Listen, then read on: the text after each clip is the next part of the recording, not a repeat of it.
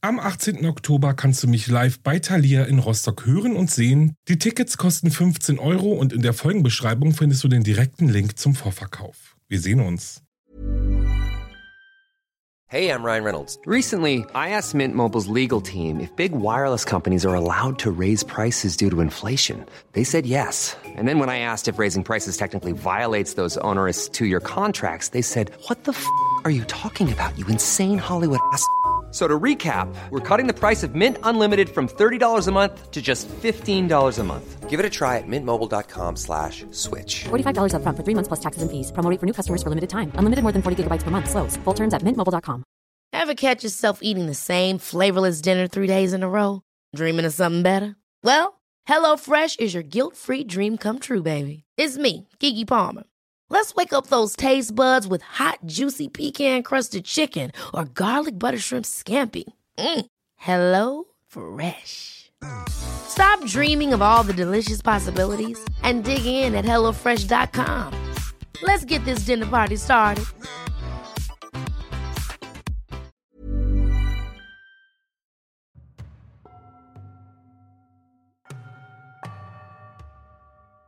Hallo und herzlich willkommen zurück bei Wahre Verbrechen. Ihr seid hier bei eurem ASMR True Crime Podcast Nummer 1 mit der extrem entspannenden Stimme von mir. Ich bin Alex und ich freue mich, dass ihr eingeschaltet habt. Vorab ein riesengroßes Dankeschön an alle, die wieder dabei sind, für all eure Abos, Nachrichten, Herzchen und, und, und. Und auch ein Hallo an alle, die neu dabei sind und bis jetzt noch nicht abgeschaltet haben. Heute gibt es eine vollgepackte Folge, in der ich euch einen Fall vorstelle, in dem es um das perfekte Verbrechen geht. Außerdem gibt es die Auflösung des Black Stories Rätsels aus der letzten Folge und es gibt auch wieder ein neues. Und ihr hört schon mal einen Hinweis auf die nächste Folge. Ich würde sagen, jetzt dreht das Autoradio auf oder lehnt euch auf eurer Balkonliege zurück, denn es geht los. Man kann sagen, aus der Sicht Friedrich Nietzsches ist es die Aufgabe des Menschen, einen Typus hervorzubringen, der höher entwickelt ist als er selbst. Nietzsche nennt diesen den Menschen überlegenen Menschen den Übermenschen. Ein Idealmensch, der über das gewöhnliche Leben eines normalen Menschen geistig und biologisch hinausgewachsen ist. Nathan Leopold wird am 19. November 1904 in Chicago geboren. Seine Eltern Florence und Nathan Senior sind deutsch-jüdische Einwanderer. Sie führen ein Transportunternehmen und eine Fabrik, in der sie Transportkisten herstellen. Und sie sind sehr wohlhabend. Die Familie lebt in einem imposanten Haus in Kenwood, eine exklusive Nachbarschaft im Süden von Chicago. Der kleine Nathan gilt als Wunderkind. Seine ersten Worte spricht er bereits mit vier Monaten. Er hat ein außergewöhnliches Gehör und eine unvergleichbare Auffassungsgabe. Das zumindest behauptet er selbst. Mit 15 immatrikuliert Nathan an der University of Chicago und schließt sein erstes Studium im Jahr 1924 mit Auszeichnung ab. Da ist er gerade einmal 19 Jahre alt.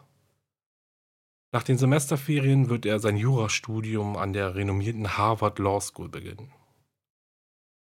Zu diesem Zeitpunkt spricht Nathan 15 Sprachen, davon fünf fließend. Sein IQ liegt irgendwo im 200er Bereich. Er hat viele Hobbys und Interessen, ist fasziniert von philosophischen Werken und das ganz besonders von Friedrich Nietzsches Übermensch. Und auch als Hobby-Ornithologe schafft er es, nationale Anerkennung zu erlangen so schreibt er zum Beispiel zwei Artikel für das führende Ornithologenmagazin The Org und ist an diversen Studien beteiligt.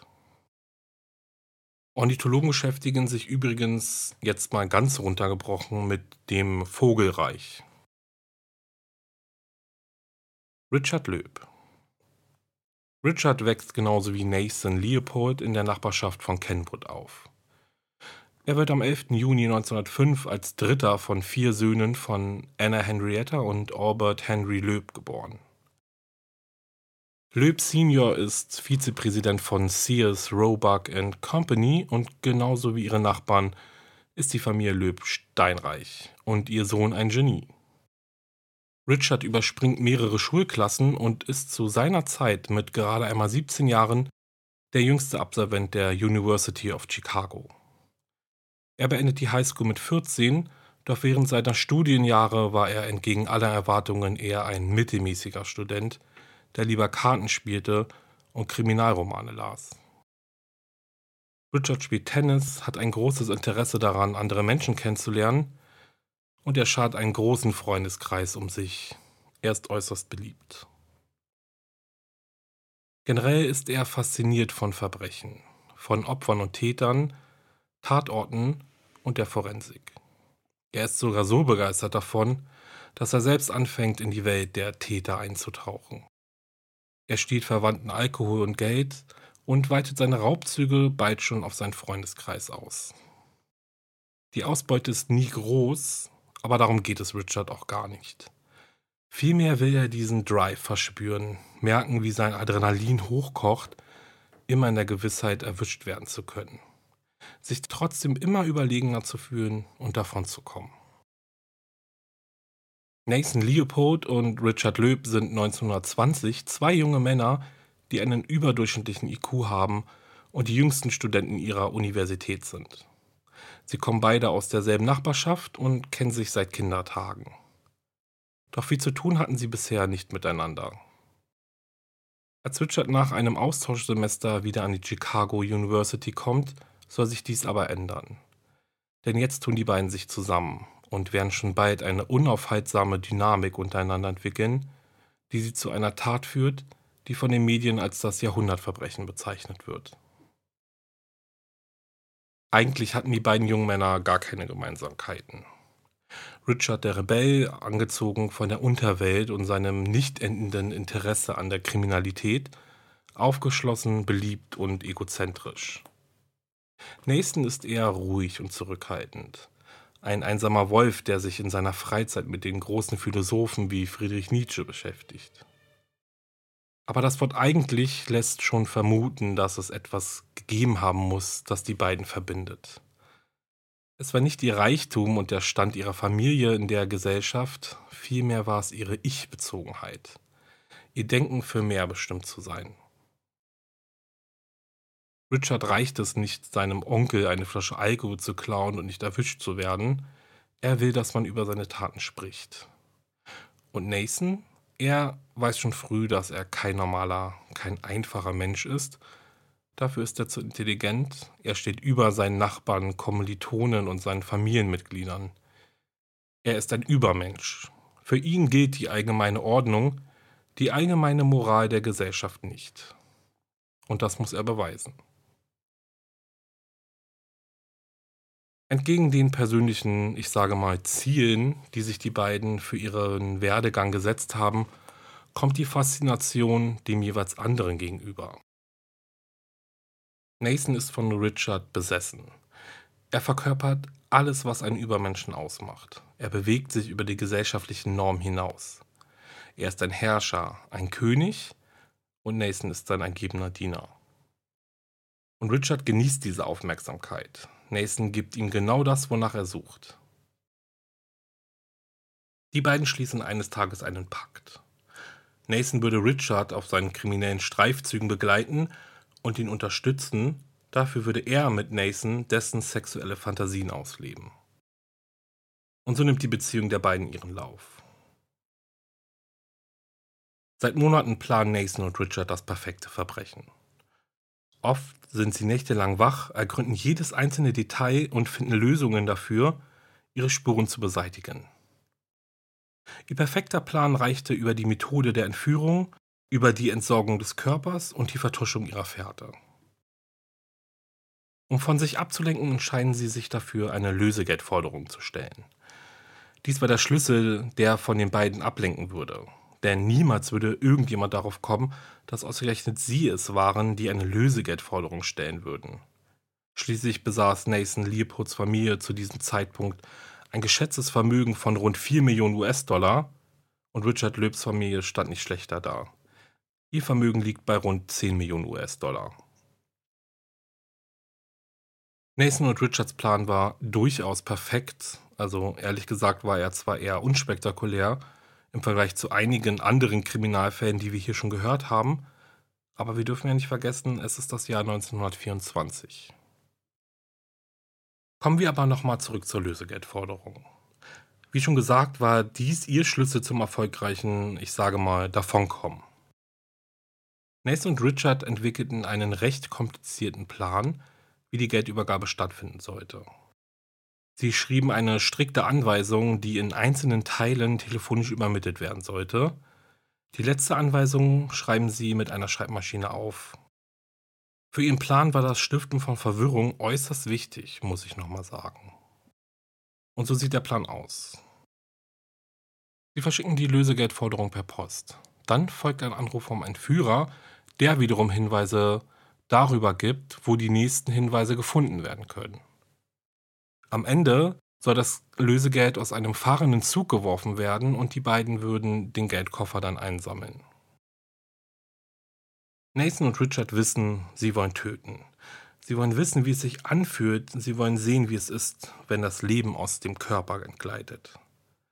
Aber noch mehr wollen sie die Leiche verschwinden lassen. Die Polizei in der Nase herumführen und am Ende des Tages mit dem perfekten Mord davonkommen. Die Schlagzeilen der Tageszeitung lesen und sich zurücklehnen und dabei zusehen, wie die gesamte Stadt im Dunkeln tappt. Die beiden Männer wollen einen Sohn einer wohlhabenden Familie entführen.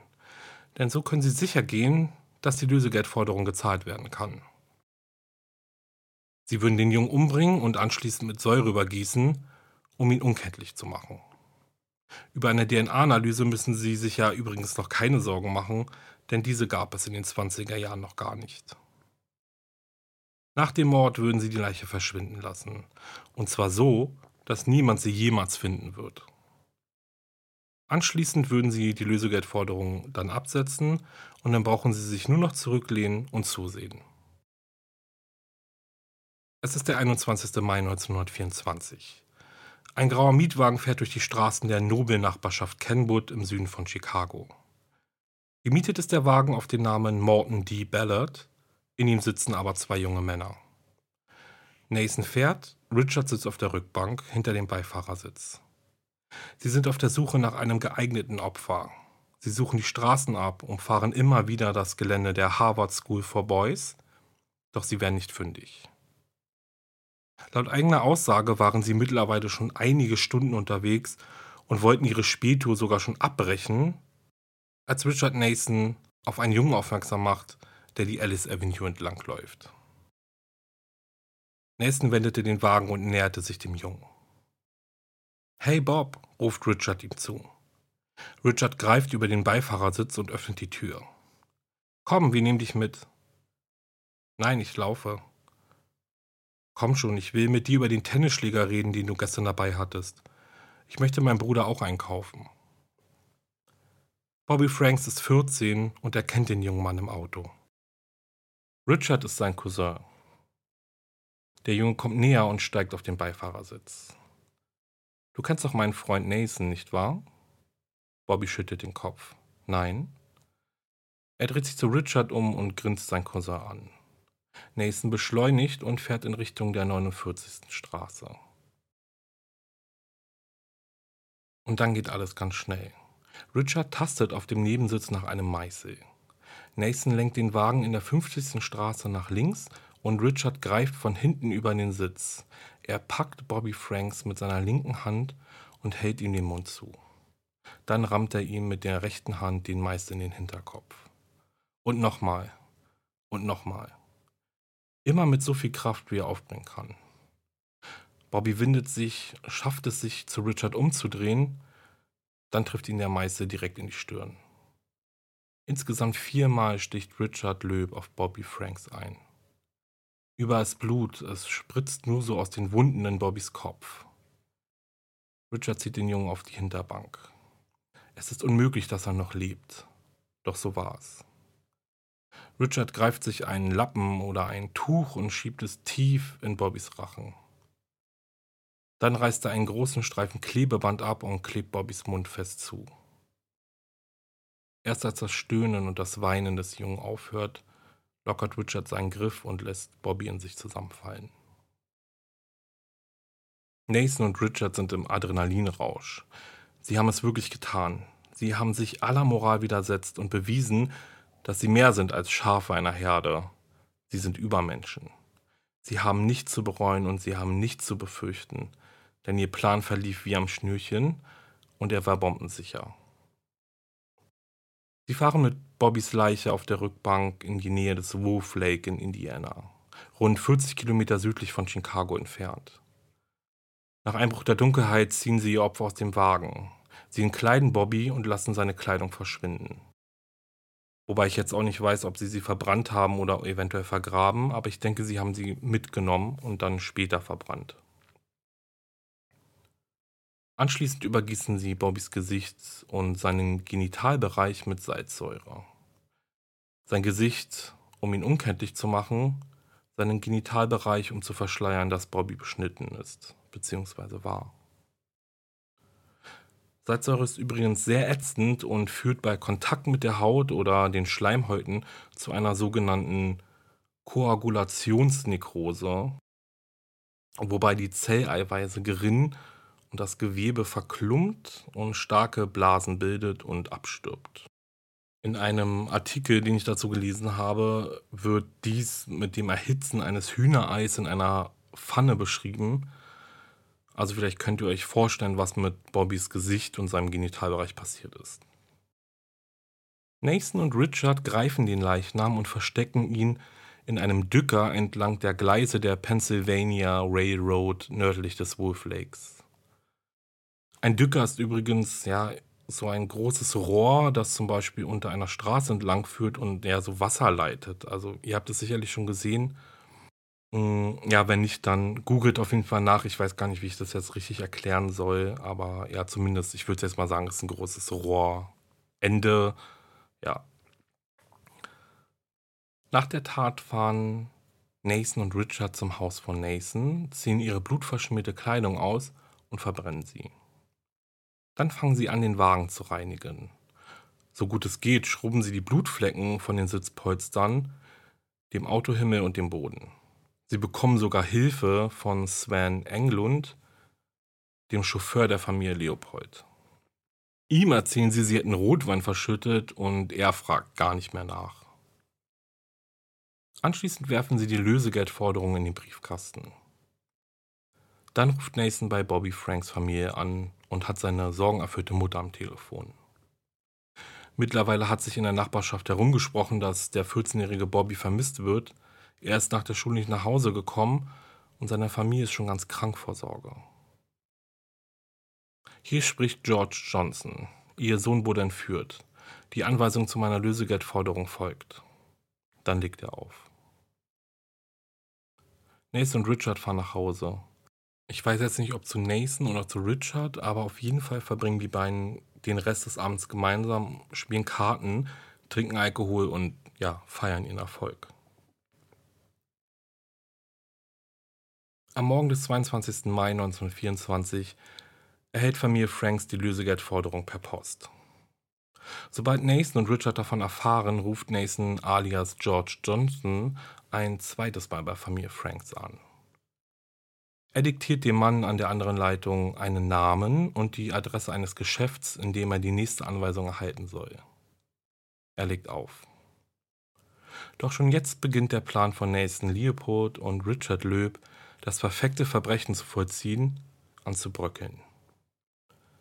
Der Familienangehörige vergaß die Adresse des Geschäfts und als dann auch noch die Nachricht von dem Fund einer Leiche in der Nähe des Wolf Lakes die Runde macht, zerbricht alles. So war das ja schließlich nicht geplant. Die Leiche hätte nie gefunden werden dürfen und schon gar nicht, nicht mal zwölf Stunden nach der Tat. Die Nachricht über den Fund und die Tatsache, dass es sich bei der Leiche um Bobby Franks handelte, schockierte ganz Chicago. Ein brutaler Mörder ist unterwegs und er hat einen unschuldigen Jungen auf dem Gewissen, einen von ihnen. Nathan und Richard beobachten gespannt das Geschehen und saugen jede Schlagzeile über den Mord und den Fund der Leiche auf. Sie fühlen sich in Sicherheit, denn trotz dessen, dass ihr Plan jetzt anders verläuft, wissen sie, dass niemand sie verdächtigen wird. Und tatsächlich bleiben sie unauffällig und leben ihr Leben, so wie auch schon vor dem Mord, weiter. Währenddessen leitet die Chicagoer Polizei eine groß angelegte Suche nach dem Mörder und Erpresser ein. Es wurden Belohnungen für Informationen ausgeschrieben und jeder Hinweis wurde mehrmals geprüft. Richard geht derweil seinen gewohnten Alltag nach, während Nathan sich ins Getümmel wirft und mit der Polizei und der Presse über seine Theorien über den Mord und den Mörder redet. Einem Detektiv soll er sogar gesagt haben, wenn ich jemanden ermorden würde, wäre es so ein übermütiger Hurensohn wie Bobby Franks. Spulen wir jetzt aber mal zurück zum 22. Mai, also zu dem Tag, als Bobbys Leiche gefunden wurde. Eine Gruppe von Eisenbahnarbeitern war entlang der Gleise der Pennsylvania Railroad nördlich des Wolf Lakes unterwegs. Sie untersuchten die Gleise, vermutlich waren sie dafür abgestellt, die ja, Gleise auf ihren Zustand zu überprüfen. Aber wie dem auch sei, in einem Dücker entdeckte ein Arbeiter die Leiche, die vor wenigen Stunden erst dort versteckt worden war. Das Gesicht war mit Blasen und dunklen Flecken übersät. Die alarmierte Polizei untersuchte den Tatort oder eher den Fundort auf Hinweise, die womöglich zu dem Mörder führen würden. Doch bis auf eine Brille mit runden Gläsern und einem schwarzen Gestell fanden sie nichts. Weder die Kleidung des ermordeten Jungen noch die vermeintliche Mordwaffe.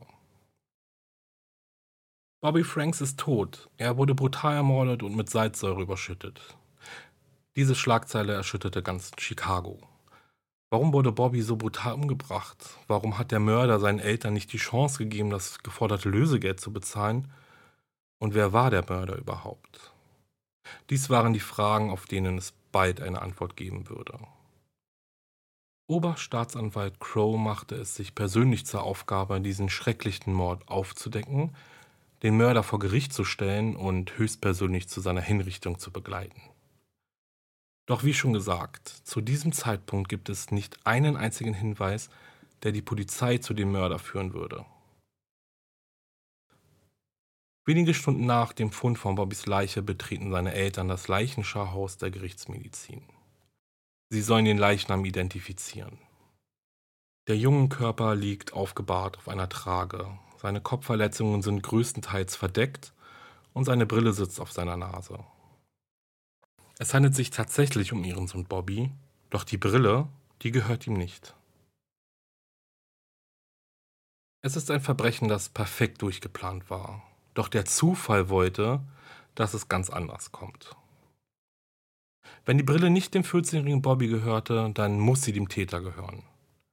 Alle Hoffnung, die zur Aufklärung des Mordes führen sollte, lag nun auf diesem einen Beweisstück. Die Brille ist eine, wie man sie oft sieht. Das Gestell schwarz, die Gläser rund. Doch hat sie auch etwas Besonderes, und zwar ihre ungewöhnlichen Scharniere. Sie sind eine Art Markenzeichen des Optikers, der sie verkauft hat. Schnell kann zurückverfolgt werden, wo die Brille gekauft wurde. Sie ist ein teures Exemplar dafür, dass sie so schlicht aussieht. Nach der Durchsicht von tausenden Kundendaten, Bestellungen, Rechnungen gab es eine sehr interessante Entdeckung, denn es gab nur drei Kunden in Chicago, die in, bei diesem Optiker dieses Modell der Brille gekauft haben. Zum einen war da eine Frau, die glaubhaft beweisen konnte, den Mord nicht begangen zu haben. Zum zweiten war da ein Mann, der seit längerer Zeit schon im Ausland unterwegs ist. Und zum dritten ist da ein junger Mann namens Nathan Leopold. Am 29. Mai 1929 klingen die Ermittler an der Tür des Anwesens der Familie Leopold und befragen Nathan. Ja, das ist meine Brille. Ich bin ein angesehener Ornithologe. Ich habe schon Artikel für renommierte Zeitschriften geschrieben. Ich bin oft in der Umgebung um den Bofleck herum. Die Brille ist mir irgendwann während meiner Beobachtungsarbeit sicher aus der Jackentasche gefallen. Auf die Frage, was er am Abend des 21. Mai gemacht hatte, antwortete Nathan, ich weiß es nicht. Doch, ich war mit meinem Freund Richard Löb unterwegs.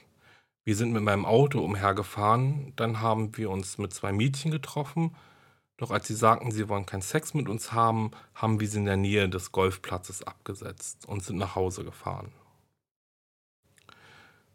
Wie hießen die Mädchen? Ich weiß es nicht. Nächsten hatte ein Alibi. Doch so ganz trauten die Ermittler seiner Geschichte nicht. Also machten sie sich auf den Weg zu Richard Löb. Er erzählte den Ermittlern dieselbe Geschichte. Die Ermittler gaben sich zufrieden, die beiden jungen Männer haben offensichtlich nichts mit dem Mord zu tun. Haben Nathan und Richard es jetzt also tatsächlich geschafft, mit dem Mord an Bobby Franks davonzukommen? Seid jetzt nicht überrascht, aber nein. Das Zusammenspiel der wilden Zufälle sollte hier nämlich noch nicht enden. Anfang Juni 1924 betritt ein Mann eine Polizeiwache in Chicago. Er wurde geschickt von Leopold Senior, Nathans Vater. Der Mann ist der Chauffeur der Familie und soll Nathan entlasten. In der Nacht des Mordes stand das Auto von Nathan in der Garage geparkt. Das heißt, er war zu Hause und nicht unterwegs. Interessant, denn diese Geschichte passte nämlich so gar nicht zu der, die Nathan der Polizei erzählte. Am 5. Juni 1924 werden Nathan und Richard getrennt voneinander von der Polizei auf dem Revier befragt. Mehrere Stunden werden ihnen immer und immer wieder dieselben Fragen gestellt. Ich weiß nicht, wer Bobby Franks getötet hat. Ich kann mich an den Abend nicht erinnern. Ich weiß es nicht. Das Verhör geht mittlerweile zwölf Stunden, also wirklich ganze zwölf Stunden, und es ist noch nicht zu Ende, bis Richard der Polizei plötzlich gesteht, dass sie es waren, die Bobby getötet und verscharrt haben. Genauer genommen war es Nathan Leopold. Nachdem die Polizei mit einschlägigen Informationen Nathans Befragung fortführte, wusste er, Richard hat gestanden. Richard hat Bobby umgebracht, gesteht er. In ihren Geständnissen beschreiben sowohl Nathan als auch Richard ausführlich, wie sie den Mord planten und durchführten wie sie den Mietwagen reinigten und das Blut entfernten und was sie in den Stunden nach dem Mord gemacht haben.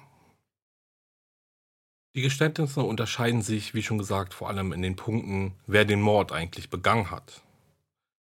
Den Link zu beiden Geständnissen stelle ich euch in die Folgenbeschreibung für den Fall, dass ihr sie selbst einmal durchlesen wollt. Um 6 Uhr morgens des 6. Juni 1924 tritt Staatsanwalt Robert Crow aus seinem Büro und verkündet vor der versammelten Menge an Reportern, die Mörder von Robert Franks wurden gefunden und sie sind in Haft. Nathan Leopold und Richard Löb haben vollständig und freiwillig gestanden. Nun werde ich dafür sorgen, dass sie hängen. Es wird das Verbrechen des Jahrhunderts genannt. Die Nachrichten von den Geständnissen löste einen Sturm der Aufregung aus. Das Interesse der Öffentlichkeit war noch niemals so groß wie jetzt. Jeder hatte eine Meinung und jeder hatte Fragen. Leopold Loeb, The Crime of the Century, war die allgemeine Überschrift, die die Titelseiten der Tageszeitungen über Wochen hinweg zierte. Selbst die New York Times berichtete über den Mord an den 14-jährigen Robert Franks und über die Mörder, die aus einem guten und wohlhabenden Haus kommen die Klassen übersprangen und bereits mit 19 und 17 einen Universitätsabschluss hatten. Die Meinung der Öffentlichkeit und die der Presse war aber gleich. Ein Leben für ein Leben. So will es das Gesetz und so wollen es auch die Bürger von Chicago. Umgehend engagieren Nathans und Richards Familien ihre Anwälte. Nathan wird von Benjamin Backrack vertreten, ein gut ausgebildeter Strafverteidiger, der schon den einen und anderen Kriminellen erfolgreich verteidigt hat. Richards Onkel Jacob beauftragt den kurz vor der Pensionierung stehenden Staranwalt Clarence Darrow. Erwirken Sie eine lebenslange Haftstrafe statt den Tod. Das ist alles, was wir wollen. Wir zahlen Ihnen, was Sie wünschen. Doch nicht allein die 70.000 US-Dollar motivieren Darrow dazu, den Fall anzunehmen. Vielmehr ist es die Tatsache, dass er ein entschiedener Gegner gegen die Todesstrafe ist und er weiß auch um die riesige Aufmerksamkeit, die dieser Fall mit sich bringt.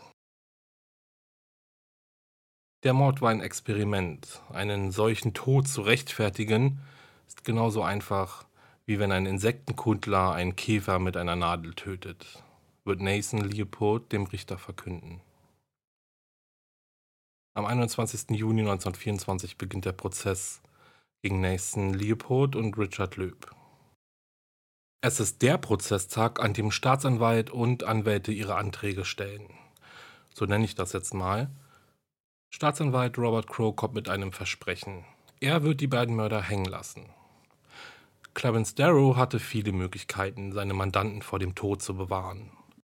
Er hätte darum bitten können, den Geisteszustand der Angeklagten überprüfen zu lassen und darauf plädieren, dass beide verrückt sind. Er hätte auch darauf plädieren können, die Angeklagten einzeln vor Gericht zu stellen. Er hätte auch den Zuständigkeitsbereich verlegen lassen können, denn genau genommen fand der Mord in Indiana, also in einem anderen Bundesstaat, statt. Darrow hätte auch den Termin für den Prozessstart verschieben können. Die Amtszeit des obersten Richters würde nämlich Ende August ablaufen und den neuen Richter hätte er vielleicht besser im Griff. Oder aber auch nicht, denn Richter Cavalry war liberal und er hatte noch niemals freiwillig einen Angeklagten zum Tode verurteilt. Ihr merkt also schon, Clarence Darrow wusste ganz genau, was er tat. Die beiden Angeklagten sind schuldig.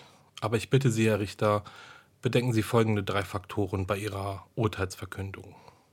Das Alter der Angeklagten, das Schuldbekenntnis und ihre geistige Verfassung. Durch Darrows Schuldeingeständnis erreichte er sein Ziel, denn jetzt musste Richter Cavalry selbst die Anhörung leiten und den Schuldspruch bestimmen und eine Jury konnte nun nicht mehr hinzugezogen werden. Und boom. Damit überraschte Darrow wirklich jeden. Die Presse war außer sich und genauso war Staatsanwalt Crow. Er hatte seine komplette Taktik darauf ausgelegt, vor einer Jury zu sprechen, sie davon zu überzeugen, sich für die Todesstrafe zu entscheiden. Crow rechnete damit, dass Darrow auf Unzurechnungsfähigkeit plädierte und hobelte diesen Plan dadurch aus, dass Nathan und Richard von vier unabhängigen Psychiatern untersucht wurden. Alle kamen zu dem Ergebnis, dass beide voll schuldfähig sind. Und ab jetzt ging es nur noch um Leben und Tod. Darum, ob Nathan und Richard für ihre Taten hängen sollten oder ein Leben hinter Gittern verbringen und die Chance bekommen zu verstehen und zu bereuen, was sie getan haben. Darrow hatte nun seine Chance, dem Richter und der Öffentlichkeit zu zeigen, dass die Todesstrafe niemals die richtige Wahl ist. Seine Verteidigungsstrategie sah wie folgt aus. Er würde den Richter davon überzeugen, dass Nathan und Richard psychisch krank sind, nicht wahnsinnig, sondern viel mehr als das. Er würde dem Richter beweisen, dass es Hintergründe gab, die zu diesem schrecklichen Verbrechen führten. Und so präsentierte Darrow im Juli und August dem Gericht hoch angesehene Psychiater, die unterschiedlich auf den Geisteszustand von Nathan und Richard eingingen. So teilte William Alanson White, Präsident der American Psychiatric Association, dem Gericht mit, dass sowohl Nathan als auch Richard in jungen Jahren durch ihre Gouvernanten ein Trauma litten. Gouvernante waren zu dieser Zeit in wohlhabenden Familien übrigens gang und gäbe. Ihre Aufgabe war es, sich um die Erziehung und die Bildung der Kinder zu kümmern. Richard wuchs unter sehr strengen Regeln, die harte Strafen beinhalteten, auf. Er hat gelernt zu lügen, um den Strafen zu entkommen. Er flüchtete bereits schon in jungen Jahren in eine Parallelwelt, in der er der kriminelle Geist des Jahrhunderts war. Er befehligte eine Gruppe von Kriminellen, er hielt sich für so brillant, dass die ganze Chicagoer Unterwelt zu ihm kam, um nach seinen Rat zu fragen. Nathan sei ebenfalls traumatisiert. Seine Gouvernante missbrauchte ihn in jungen Jahren mehrmals sexuell. Und auch William Healy und Bernard Glück, Professoren der Psychiatrie, bestätigten, dass beide ein lebendiges Fantasieleben besaßen. Nathan zum Beispiel stellte sich oft vor, ein starker und mächtiger Sklave zu sein, der von seinem Meister bevorzugt wird. Die Fantasien der beiden vermischten sich mit der Zeit und Richard brauchte Publikum, um für seine Taten bewundert zu werden, und Nathan brauchte einen König, dem er dienen konnte.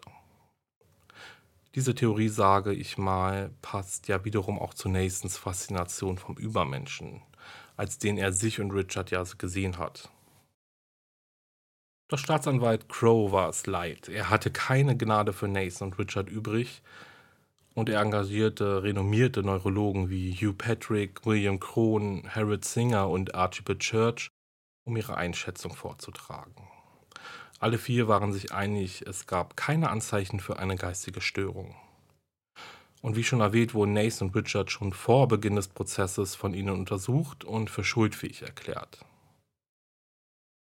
Doch bei der Vorführung der Psychiater gab es allerdings ein schwerwiegendes Problem. Die Experten, die für die Staatsanwaltschaft aussagten, waren allesamt Neurologen. Im Grunde genommen hatten sie also recht damit, dass keine geistige Störung vorhanden war. Es lag kein organisches Trauma oder eine Infektion des Zentralnervensystems oder der Großhirnrinde vor. Die Experten der Verteidigung waren Psychiater. Sie argumentierten mit ihrem Verständnis der Psychoanalyse und ihrem Verständnis des seelischen Traumas und deren Folgen für die Psyche. Tatsächlich war es aber zum Zeitpunkt des Verfahrens so, dass dieser Unterschied noch nicht großartig bekannt war. Ein Psychiater ist ein Psychiater, das war die allgemeine Auffassung. Die unterschiedlichen Aussagen der verschiedenen Experten wurde in der Presse zerrissen und am Ende standen sie alle als Verlierer da. Denn die öffentliche Auffassung war, wie kann es sein, dass eine Gruppe von angesehenen Psychiatern sich nicht auf dieselbe Diagnose einigen konnte? Kann man diese Psychiater überhaupt ernst nehmen oder sagen sie nur das, was die Anwälte von ihnen verlangten? Natürlich gegen eine Gebühr. Zum Ende des Prozesses hatte sowohl die Staatsanwaltschaft als auch die Verteidigung die Möglichkeit, ihr letztes Plädoyer vor dem Gericht vorzutragen. Staatsanwalt Robert Crow betonte, dass viele gleichaltrige Mörder in Cook County hingerichtet worden seien und niemand hatte seine Tat mit so viel Überlegung und Voraussicht geplant wie Leopold und Löb. Es wäre empörend, wenn die Angeklagten der Todesstrafe entkommen würden, schon alleine deswegen, weil andere, die sogar noch jünger waren als die beiden Täter, bereits gehängt worden waren. Clarence Darrow holte etwas weiter aus. Sein Schlussplädoyer dauerte mehrere Stunden und es waren um die vier Prozesstage notwendig, um es zu Ende zu bringen.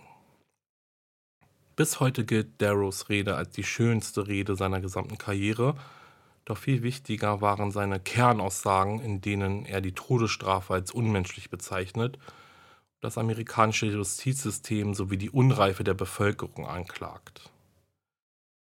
Ich kann euch jetzt natürlich nicht die komplette Rede vortragen, also ich könnte schon, aber es würde ewig dauern. Aber ich habe mir mal ein paar Passagen herausgesucht, die hoffentlich hervorbringen, was Darrow dem Gericht damals sagen wollte. Euer Ehren, ich kenne den einfachen Weg. Ich weiß, dass die Zukunft bei mir liegt und wofür ich hier stehe. Nicht nur das Leben dieser beiden unglücklichen Jungen, sondern auch für alle Jungen und alle Mädchen, für alle Jungen und so weit wie möglich für alle Alten. Ich flehe um das Leben, Verständnis, Nächstenliebe, Freundlichkeit und die unendliche Barmherzigkeit, die alles berücksichtigt.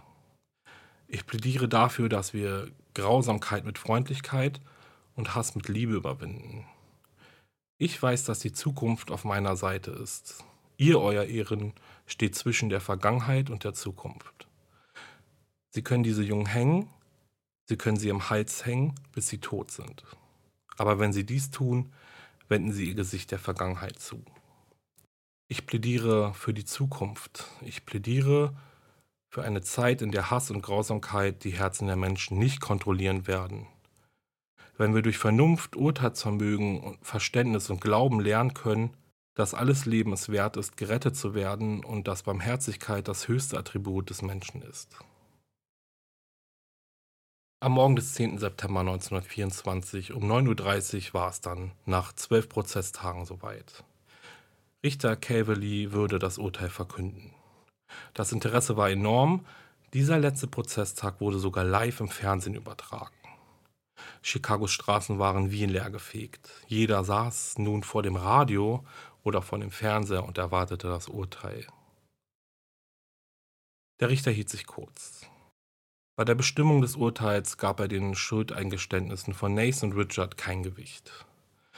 Normalerweise hätten diese Strafbildern wirken können, wenn sie der Staatsanwaltschaft Zeit und Mühe erspart hätten. Doch so war es in diesem Fall nicht. Auch die psychiatrischen Gutachten wirkten sich nicht mildernd auf die Strafe aus.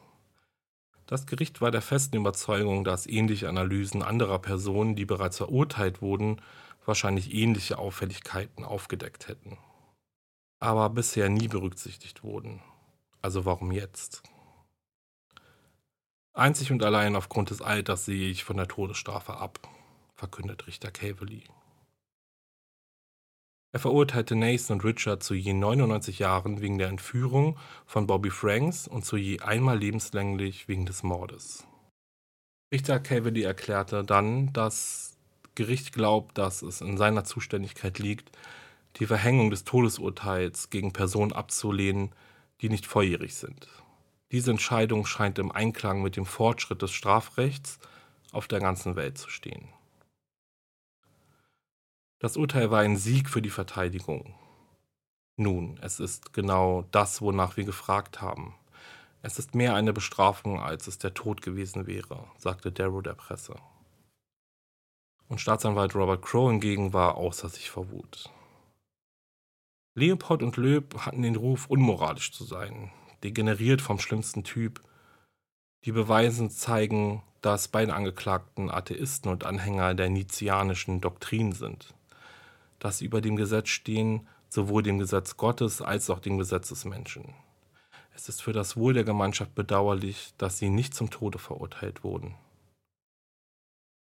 Nathan Leopold und Richard Löb kommen beide in das Gefängnis Joliet, wo sie voneinander getrennt wurden.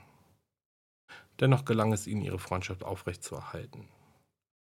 Schließlich wurden beide nacheinander ins Stateville-Gefängnis verlegt wo sie gemeinsam das Schulsystem des Gefängnisses ausbauten und einen Lehrplan für die High School und das Junior College entwickelten. Am 28. Januar 1936 wird Richard von seinem Mithäftling James Day im Duschraum mit einem Rasiermesser angegriffen und getötet. James Day behauptet, Richard hätte ihn angegriffen und er habe sich nur verteidigt. In seiner Biografie geht Nathan davon aus, dass James Day versucht habe, Richard zu vergewaltigen und habe ihn, nachdem er sich gewehrt hat, umgebracht. Richard Löb war, war zu dem Zeitpunkt des Todes 30 Jahre alt. Nathan verbringt 33 Jahre im Gefängnis, bis er 1958 auf Bewährung freikommt. Bei seiner Bewährungsanhörung wurde er darauf hingewiesen, dass die Reporter Schlange stehen würden, um ihn vor die Kamera zu bekommen.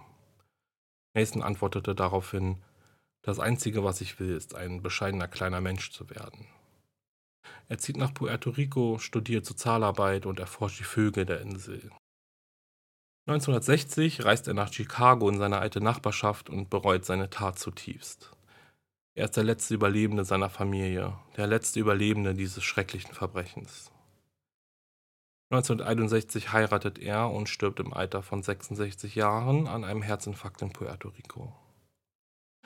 Die Presse schreibt einen Nachruf aber nicht auf Nathan Leopold, sondern auf das schockierende Verbrechen des Jahrhunderts, welches niemals vergessen werden darf. Und ganz ehrlich, damit hat die Presse recht, denn Nathan Leopold und Richard Löb haben gemordet, weil sie es einfach wollten. Ever catch yourself eating the same flavorless dinner three days in a row? Dreaming of something better? Well, HelloFresh is your guilt-free dream come true, baby. It's me, Kiki Palmer. Let's wake up those taste buds with hot, juicy pecan-crusted chicken or garlic butter shrimp scampi. Mm. Hello Fresh. Stop dreaming of all the delicious possibilities and dig in at HelloFresh.com. Let's get this dinner party started.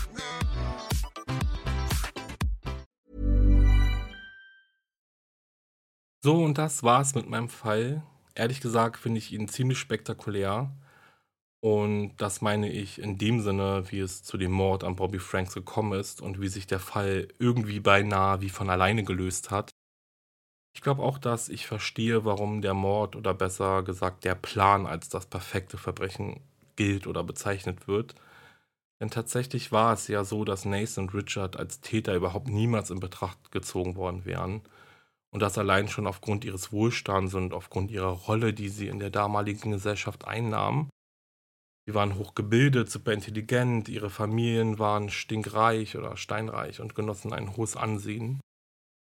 Und niemand in ihrem Umkreis wusste von ihrem Hang zur Kriminalität und genauso wenig von ihrer verqueren Abhängigkeit voneinander, sage ich jetzt mal. Oder so bezeichne ich das jetzt mal.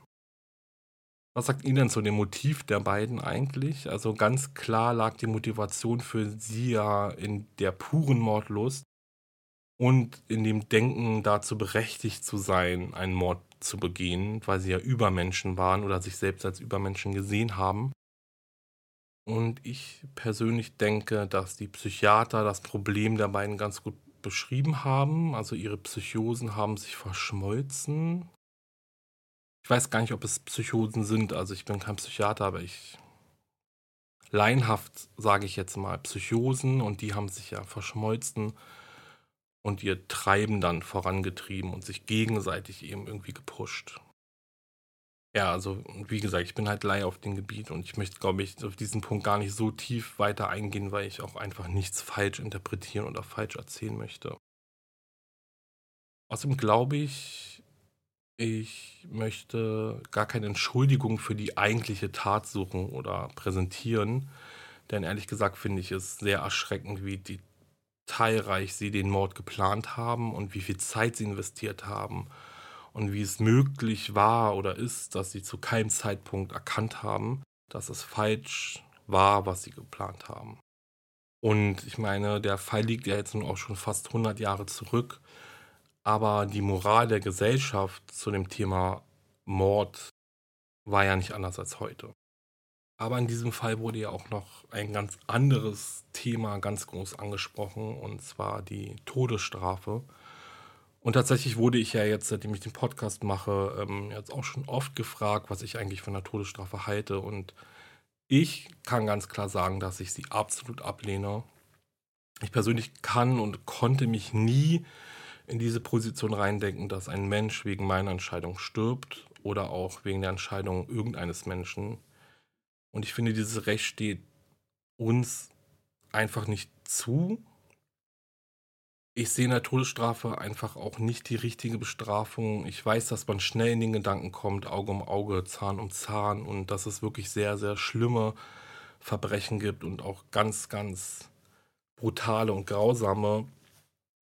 Aber ich weiß gar nicht, ob mich das dann auch befriedigen würde, wenn die Person dann tot ist. Also zum Beispiel Darrow hat ja auch gesagt, die Haftstrafe ist die größere Bestrafung. Also ich bin absolut dagegen, zu milde Haftstrafen abzugeben oder halt auch viel zu früh in äh, die Bewährung freizugeben oder eben ja die Haftstrafe enorm zu verkürzen, also lebenslänglich und 99 Jahre und, und lebenslang. Und nach 33 Jahren zum Beispiel kommt Nathan dann aus dem Gefängnis. Da kann ich auch nicht so mitgehen, da denke ich mir auch, also das finde ich nicht richtig, aber die Todesstrafe lehne ich zum Beispiel jetzt ja komplett ab.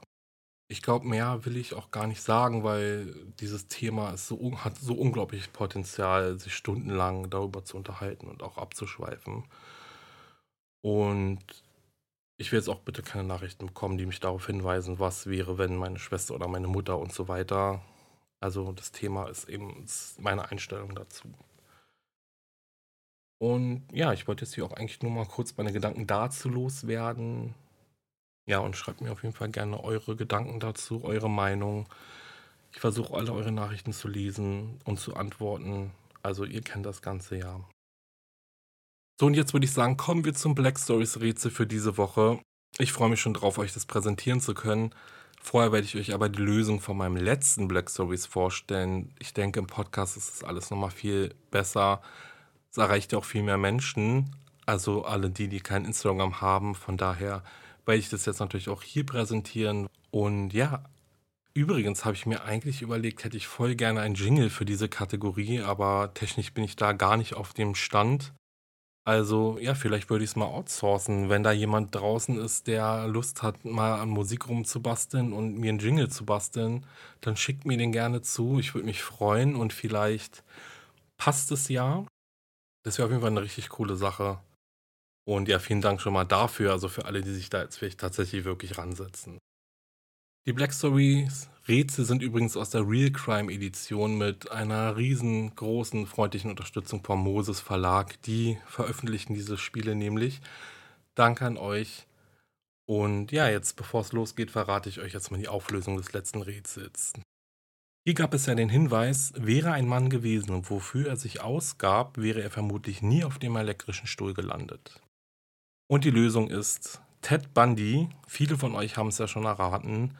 Und Ted Robert Bundy nutzte seinen Charme und seine Redegewandtheit, um Autorität vorzutäuschen, unter anderem indem er sich als Polizist ausgab. So gelang es ihm zwischen 74 und 1978 in insgesamt sechs US-Bundesstaaten mindestens 28 junge Frauen, Schätzungen gehen von weit mehr aus, an abgelegene Orte zu locken, wo er sie bewusstlos schlug und würgte, vergewaltigte und umbrachte. Ihre Leichen zerstückelte er anschließend und brachte sie an weit abgelegene Orte, um seine Spuren zu verwischen. Als Bundy 1976 gefasst wurde, bestand er darauf, sich selbst zu verteidigen. Nach mehreren Ausbrüchen wurde er 78 endgültig arretiert, wegen dreifachen Mordes zum Tode verurteilt und am 24. Januar 1989 hingerichtet. Ja, also nochmal herzlichen Glückwunsch an alle, die auf die Lösung gekommen sind.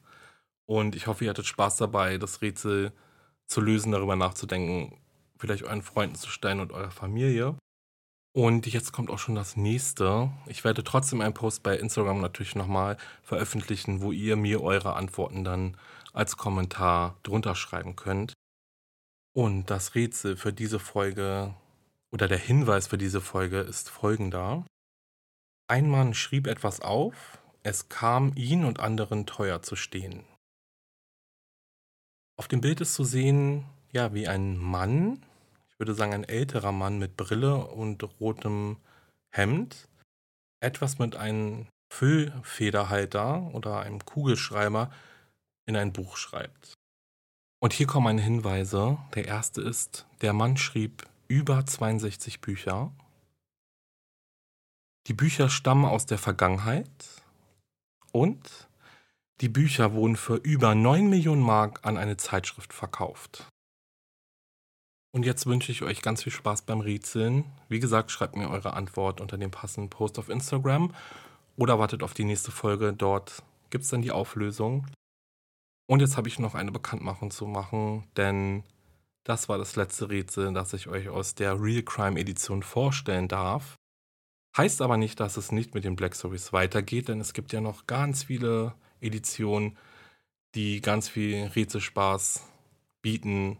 Und von daher werde ich dann die Edition wechseln. Darauf freue ich mich auch schon. Es wird ja dann ein bisschen abstrakter, weil es nicht mehr Real Crime ist. Aber freut euch auf jeden Fall drauf. Und zum Abschied der Real Crime Edition werde ich diese dann demnächst bei Instagram verlosen. Also haltet da auch wieder Ausschau nach einem passenden Post und mit ein wenig Glück haltet ihr bald meine Version in den Händen. Ich wünsche euch jetzt schon mal viel Glück. Und als wäre das nicht schon genug, gibt es jetzt noch einen ganz kleinen Vorgeschmack auf meine nächste Folge, denn diese wird wieder paranormal. Und ja, genau, es wird wieder unheimlich und gruselig und ihr könnt wieder Teil dieser Folge werden. Was sind eure Erfahrungen mit der paranormalen Nebenwelt? Schreibt mir eure Geschichten und eventuell stelle ich sie dann in meiner nächsten Folge vor. Und an alle, die mir schon eine Story zugeschickt haben, ihr seid auf jeden Fall nicht vergessen. Ich habe euch schön markiert und werde mir eure Stories nochmal durchlesen. Und ja, ich freue mich auf eure Nachrichten und jetzt verabschiede ich mich mit dem wohlbekannten Abschluss. Wenn euch mein Podcast gefällt, dann lasst bitte eine Bewertung und ein Abo da. Besucht meine Instagram-Seite wahre-verbrechen-podcast und lasst ein oder zwei oder drei Herzen für mich da. Und wenn ihr mich mit einer Spende unterstützen wollt, dann geht das wunderbar über meinen PayPal Money Pool und jetzt auch ganz neu auf Steady. Ihr kennt Steady ja, sucht nach wahre Verbrechen Podcast. Da könnt ihr dann, wenn ihr mögt, natürlich auch immer nur eine kleine Spende für mich dalassen. Die Links sowie ein Quellenverzeichnis findet ihr in der Folgen- und Podcast-Beschreibung. Und jetzt heißt es auf Wiederhören. Ich freue mich. Bis zum nächsten Mal. Ciao.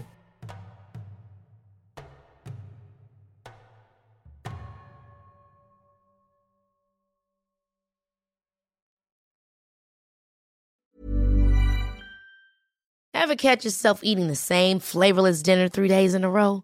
Dreaming of something better? Well, HelloFresh is your guilt-free dream come true, baby. It's me, Kiki Palmer. Let's wake up those taste buds with hot, juicy pecan crusted chicken or garlic butter shrimp scampi. Mm. Hello Fresh.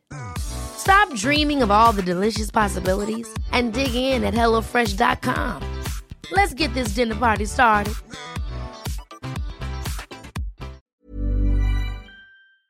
Höre jetzt die vierte und alle anderen Staffeln meines True Crime Podcasts Steigt nicht ein, exklusiv auf Podimo. Alle Infos findest du in der Folgenbeschreibung.